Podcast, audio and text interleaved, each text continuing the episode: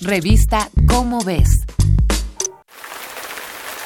El 10 de enero de 1967, aproximadamente a las 22.30 horas, comenzó a llover en la Ciudad de México. A pesar de las bajas temperaturas que se habían registrado esos días, a nadie le sorprendió el fenómeno. Lo memorable lo descubrirían los citadinos a la mañana siguiente. Prácticamente todas las calles y azoteas de la ciudad, todos los árboles y monumentos, todo el mobiliario urbano amaneció cubierto por una ligera capa de nieve que en algunos puntos alcanzó los 5 centímetros de profundidad. Mientras algunos jugaban o disfrutaban el paisaje invernal, varios vuelos fueron cancelados, algunas zonas registraron inundaciones y la circulación se vio afectada por el cierre de vialidades. A pesar de que varias personas habían quedado atrapadas por la nieve y del registro de al menos 20 indigentes que fallecieron por el frío, el evento se mantiene como una de las anécdotas más curiosas de la ciudad. ¿Qué condiciones climáticas se dieron la madrugada del 11 de enero de 1967 para que un hecho así de anormal ocurriera en la ciudad? En primer lugar, la existencia de nieve en las coordenadas geográficas de esta zona del país no es algo fuera de lo común. Tan solo observemos a nuestro alrededor. El monte Ajusco con 3.900 metros de altura suele blanquear su paisaje en épocas invernales.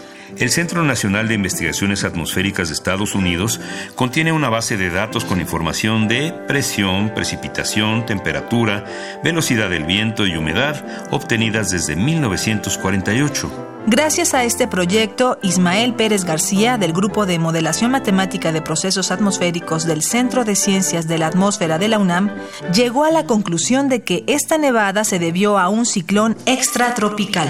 Los ciclones extratropicales se forman en latitudes ubicadas al norte del Trópico de Cáncer o al sur del Trópico de Capricornio.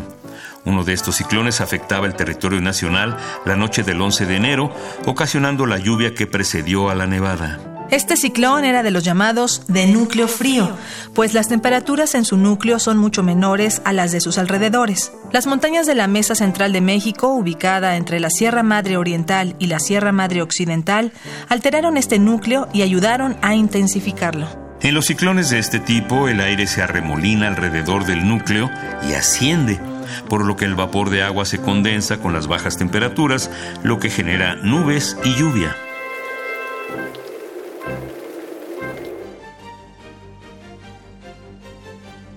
Y cuando la temperatura se encuentra por debajo del punto de congelación, la lluvia se convierte en nieve. Tan pronto como llegó, la nieve se fue. Pasadas las 10 de la mañana del 11 de enero, la nieve se había derretido por completo. El evento, sin embargo, no es aislado. La Ciudad de México ha registrado tres nevadas importantes, todas ocurridas en el siglo XX. Una en 1907, otra en 1920 y la más reciente, la de 1967. Los avances tecnológicos del Servicio Meteorológico en México nos permiten conocer con antelación este tipo de afectaciones climatológicas graves. En 1967, la ayuda del Servicio Meteorológico era eficiente, pero no tenía demasiado alcance.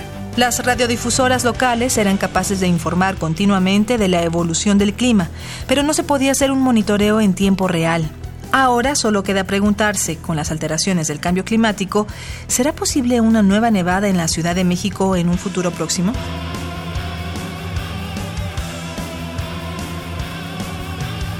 Esta es una coproducción de Radio UNAM y la Dirección General de Divulgación de la Ciencia de la UNAM, basada en el artículo Tormenta Invernal, el día que nevó en la Ciudad de México, escrito por Ana Elena Martínez Melgarejo y Silvia Ivón San Miguel Rodríguez. Si deseas saber más sobre el Servicio Meteorológico Mexicano y las condiciones climáticas que ocasionan una nevada, consulta la revista Cómo ves, la publicación mensual de divulgación científica de la UNAM. Revista Cómo ves.